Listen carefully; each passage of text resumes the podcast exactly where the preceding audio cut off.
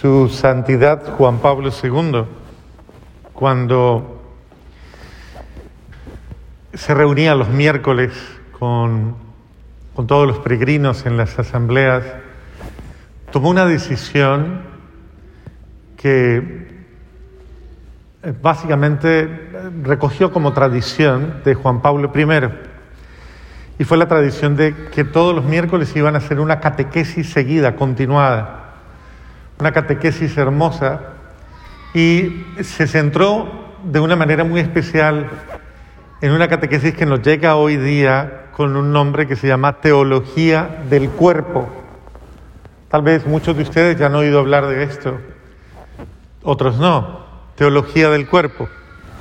Y resulta, San Juan Pablo II, casi por cuatro años, se dedicó cada miércoles a explicar la comprensión del ser humano desde la creación, desde, desde este punto, desde el punto de la creación en adelante y la comprensión precisamente de esa eh, eh, realidad que hoy día está tan, eh, tan convulsa en el mundo y tan confusa precisamente que es la comprensión de la esencia de la identidad humana en toda su plenitud, en su orden genérico, en su orden corporal, en su orden afectivo, en su orden sexual, en todos los órdenes. Entonces, quien quiera ahondar en esto, solo le basta entrar en Internet y buscar teología del cuerpo y bajarlo. Son eh, es, un documento supremamente grande, busquen el PDF, el PDF, y bájenlo porque es excelente y van a tener la oportunidad de formarse y comprender un poquito. Yo eh, no alcanzaría a explicar todo el abrebocas que da esta lectura de hoy porque comienza con estas lecturas precisamente. Comienza su santidad hablando y explicando la comprensión del ser humano desde esta experiencia. Pero una de las cosas lindas de las que habla el Papa es que hay que comprender precisamente el estado en el que se crea el ser humano, que es un estado al que él le va a llamar la prehistoria humana, le llama el Papa, va a decir, esta es la prehistoria humana. Y hablando de la prehistoria humana, él se va a referir precisamente a ese momento creacional que es Génesis 1 y 2. Génesis 1 y 2. Y Génesis 1 y 2 señala precisamente cómo el ser humano fue creado en un estado de gracia, de virginidad, de limpieza, de pureza absoluta, de plena comunión con Dios, de plena diálogo, de plena interacción con Dios. Es decir, en Génesis 1 y 2 no existe el pecado, no hay pecado, no existe. Todavía no se ha llegado a esa mentalidad del pecado. Génesis 1 y 2 es el fundamento de la esencia real del ser humano. ¿Por qué? Porque lastimosamente la experiencia del pecado es la que subvierte, subvierte, altera, crea un caos, crea un conflicto total en la condición humana, en la naturaleza humana e introduce toda la realidad que estamos viviendo.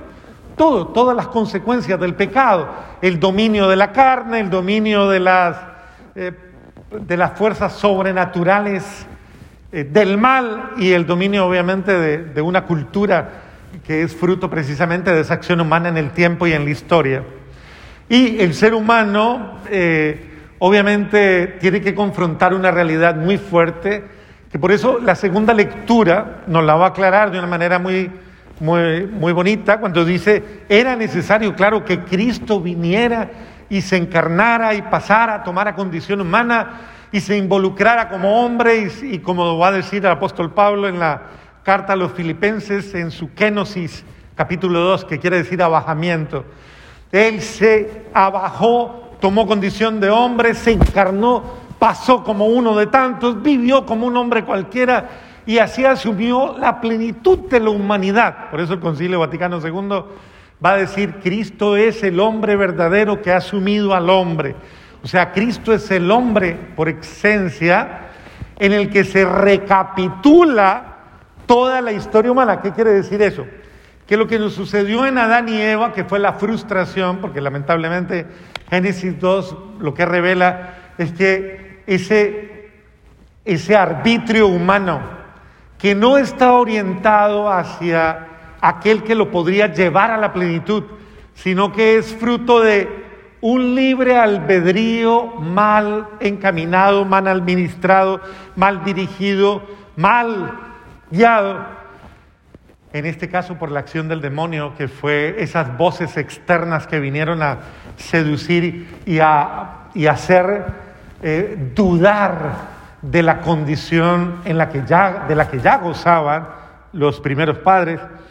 Eh, esa acción de ese arbitrio humano cuando no se dirige en Dios y hacia Dios y no se reencausa en Él, nos va siempre a causar problemas. Entonces, Jesucristo nuestro Señor vino a establecer ese, esa reconciliación con toda la naturaleza humana. Dios mismo puso la solución, se encarnó, se hizo hombre, se unió al hombre, se casó con la humanidad, se casó con la condición humana y este matrimonio entre la condición divina y la condición humana lo hizo uno solo, es decir, Dios, lo bello de esto es que ya tenemos un Dios que es Dios y hombre verdadero, pleno. Y en Cristo fue recapitulada toda la realidad. Eso quiere decir que todo lo que se frustró en Adán, en Eva se reconquistó. Entonces, todo lo, que, lo malo que nos pasó en Adán, Cristo recuperó saldó la deuda, eh, saldó el error y volvió a abrir las puertas del cielo y de la gloria para el que quiera caminar hacia allá. Obvio, el que quiera libremente caminar hacia otro lado, tristemente su libertad, pero vivirá su propio infierno y su propia desgracia, consecuencia de sus propias decisiones y de sus propias acciones, porque Dios no condena a nadie, Dios no persigue a nadie, Dios a nadie maldice, Dios ama únicamente al hombre, pero le da plena libertad para que el hombre, al tomar sus decisiones, decida por sí mismo. Entonces, Jesucristo nuestro Señor es verdaderamente aquel por el cual tenemos una nueva vida. La Santísima Virgen María, la primera criatura por excelencia sobre la creación, que por gracia de Dios fue libre de pecado, por eso la llamamos la Inmaculada Concepción, como parte de la, del proyecto salvífico de Dios. Él la preservó de todo pecado, pero lo bello de eso era que ella no lo sabía, sino que ella fue consecuentemente eh, corresponsable a esa gracia. En libertad ella decidió mantenerse plenamente, absolutamente en gracia de Dios, en la vida sobrenatural. Y por eso en la Santísima Virgen María, criatura, es la única criatura por excelencia en la que no se rompió la alianza entre Dios y el hombre. Es la nueva Eva, por eso, ¿no? La nueva Eva. La nueva Eva, y si la gente a veces piensa, ¿cómo hubiéramos sido si Adán y Eva no hubieran cometido los errores que cometieron? Pues es fácil. Solamente hay que contemplar a la Santísima Virgen María, como ella hubiéramos sido, tal cual. Y nada raro, ni extraterrestres, ni nada raro. Ella, como ella. Por eso la Virgen María es una imagen de la criatura perfecta, porque Jesucristo es criatura.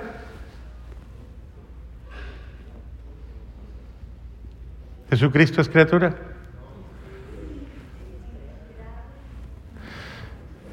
A ver, ¿sí o no?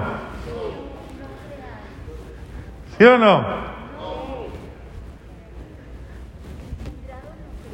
Muy bien. Ella nos está dando el fundamento. Engendrado, ¿qué? ¿Qué dice el credo? Engendrado, no creado. Entonces, ¿Jesucristo es criatura? ¿Sí o no? No, pues los que decían sí, ¿qué dicen? ¿Sí o no? Jesucristo no es criatura. Jesucristo es Dios. No tenga miedo. Jesucristo es Dios. Y hombre verdadero. Pero no es criatura. No fue creado porque es Dios encarnado. Por eso dice engendrado, no creado.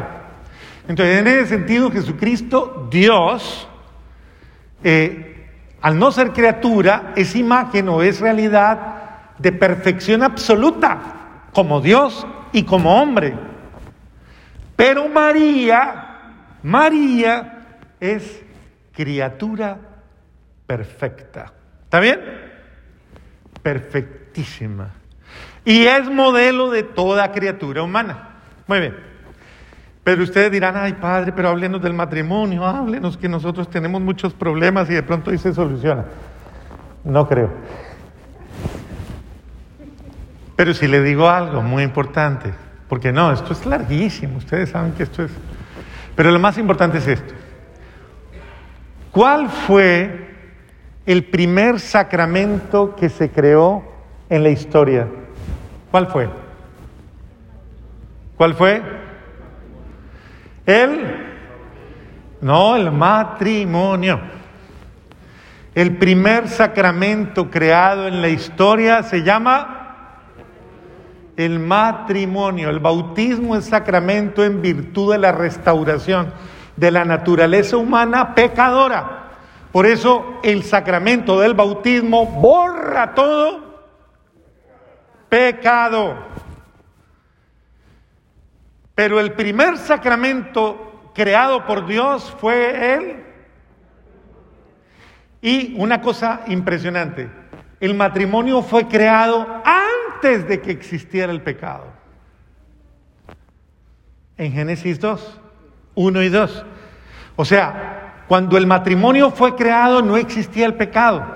Por eso don Adán y doña Eva no tenían problema. ¿Ahora entiende? ¿Sí entiende? Adán y Eva, como vivían sin pecado, no tenían, según lo muestra el Papa, dice, miedo el uno del otro, miedo, miedo. No tenían reserva, no tenían, es más, no existía para ellos absolutamente nada que pudiera en un momento determinado crearles ni división, ni diferencia, ni marginación, Nada, la conceptualización de ellos era de igual a igual, de plenitud a plenitud, de alegría a alegría, porque no existía el pecado.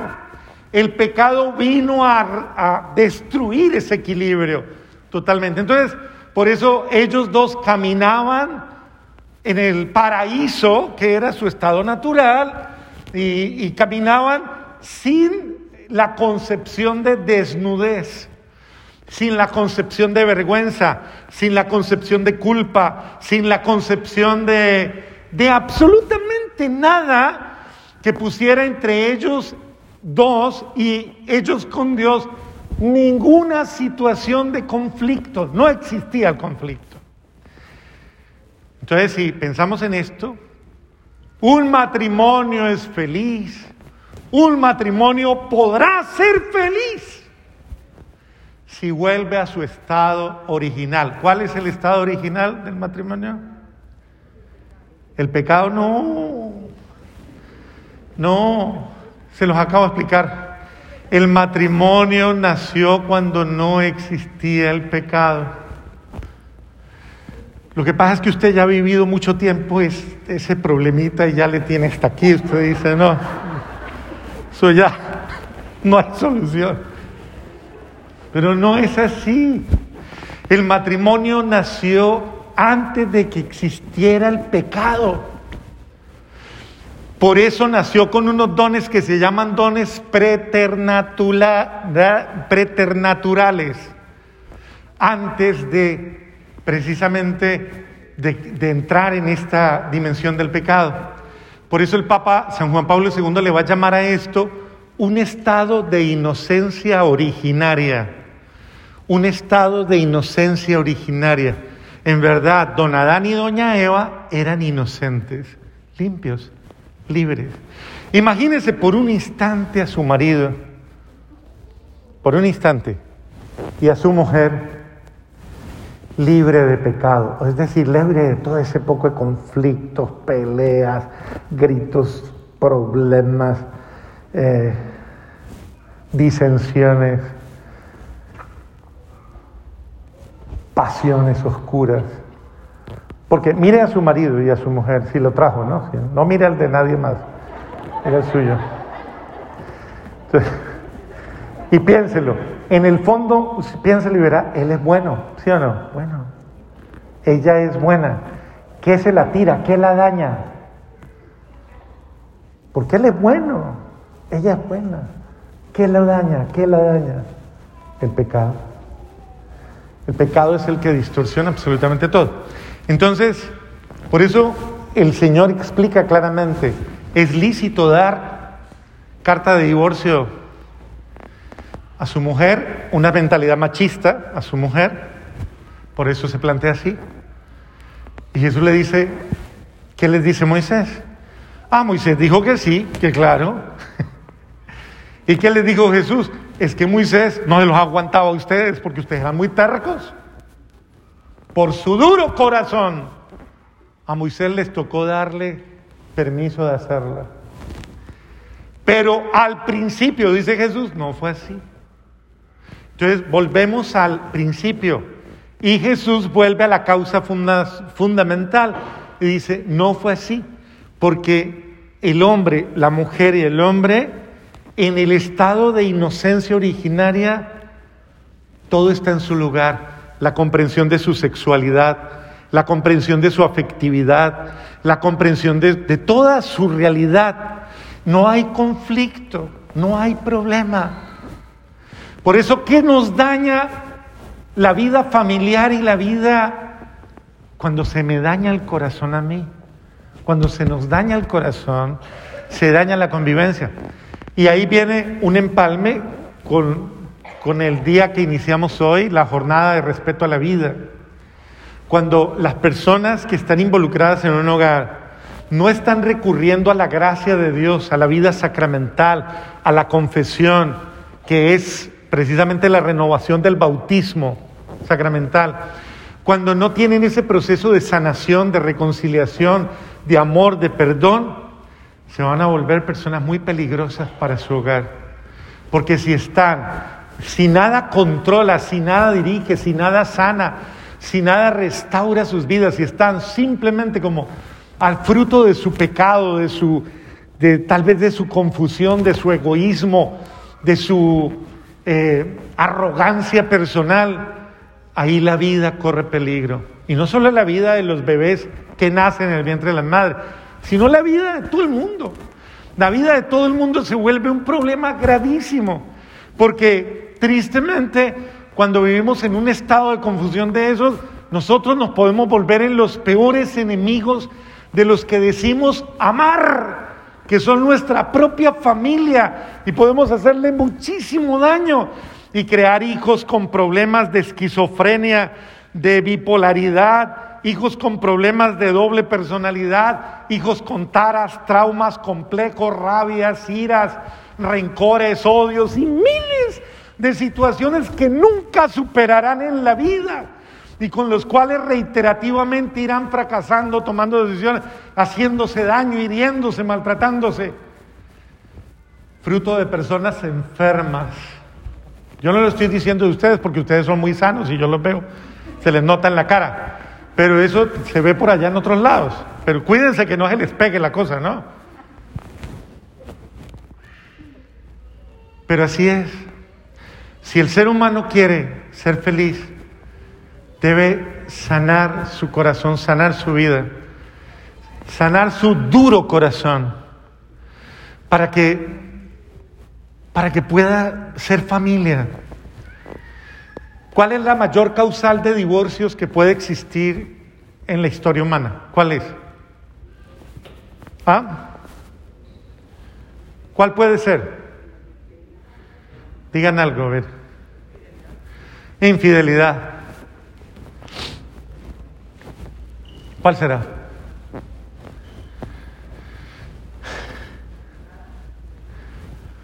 Mire, créanme, una de las mayores razones por las cuales hay situaciones insalvables se llama la soberbia humana,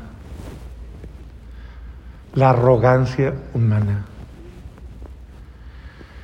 esa incapacidad o esa imposibilidad de reconocer, de ser humildes, de reconocer mis errores y de pedir perdón y de rectificar mis errores, de cambiar mi forma de.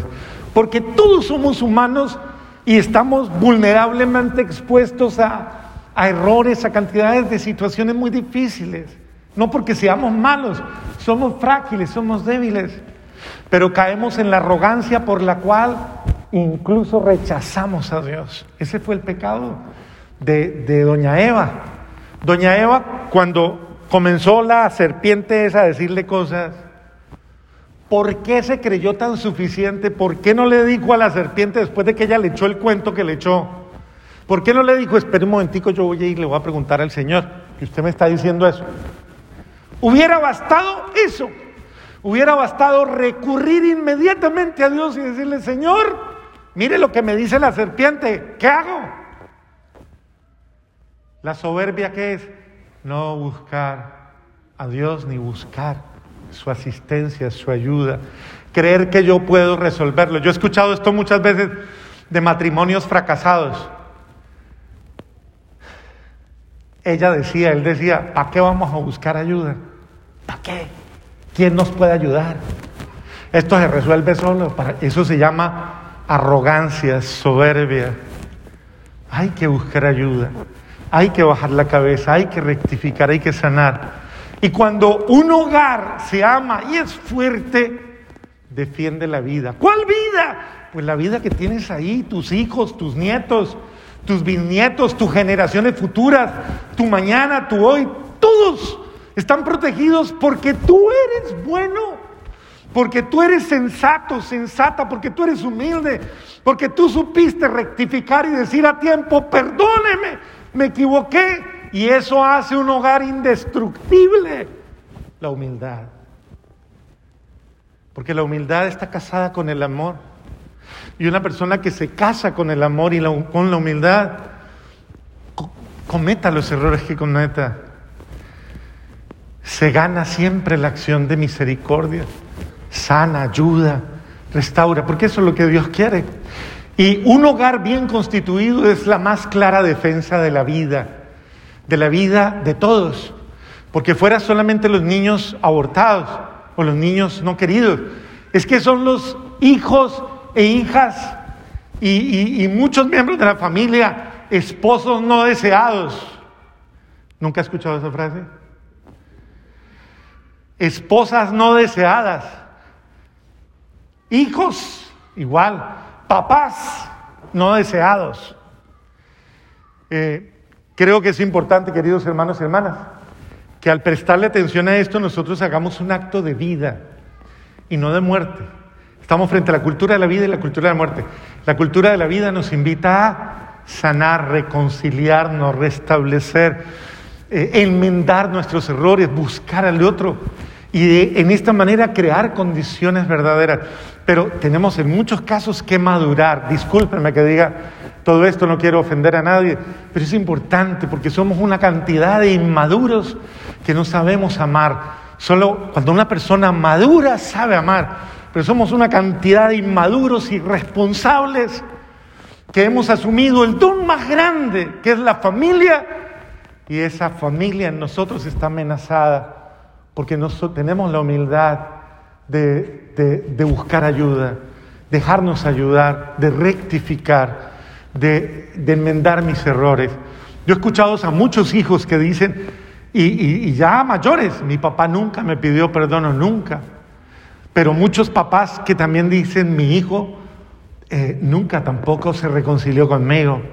Y así situaciones muy duras, muy dolorosas que valdría la pena que uno hiciera un alto y dijera, por amor a mi familia, por amor a los que yo digo que amo, voy a hacer un acto de humildad y que mi duro corazón, mi duro corazón, no decida darle acta de repudio a los que yo amo, sino un acta de amor eterno, de amor verdadero. Vamos a pedirle al buen Dios que nos ayude, que nos auxilie y que Él sea nuestra fortaleza. Renovemos nuestra fe.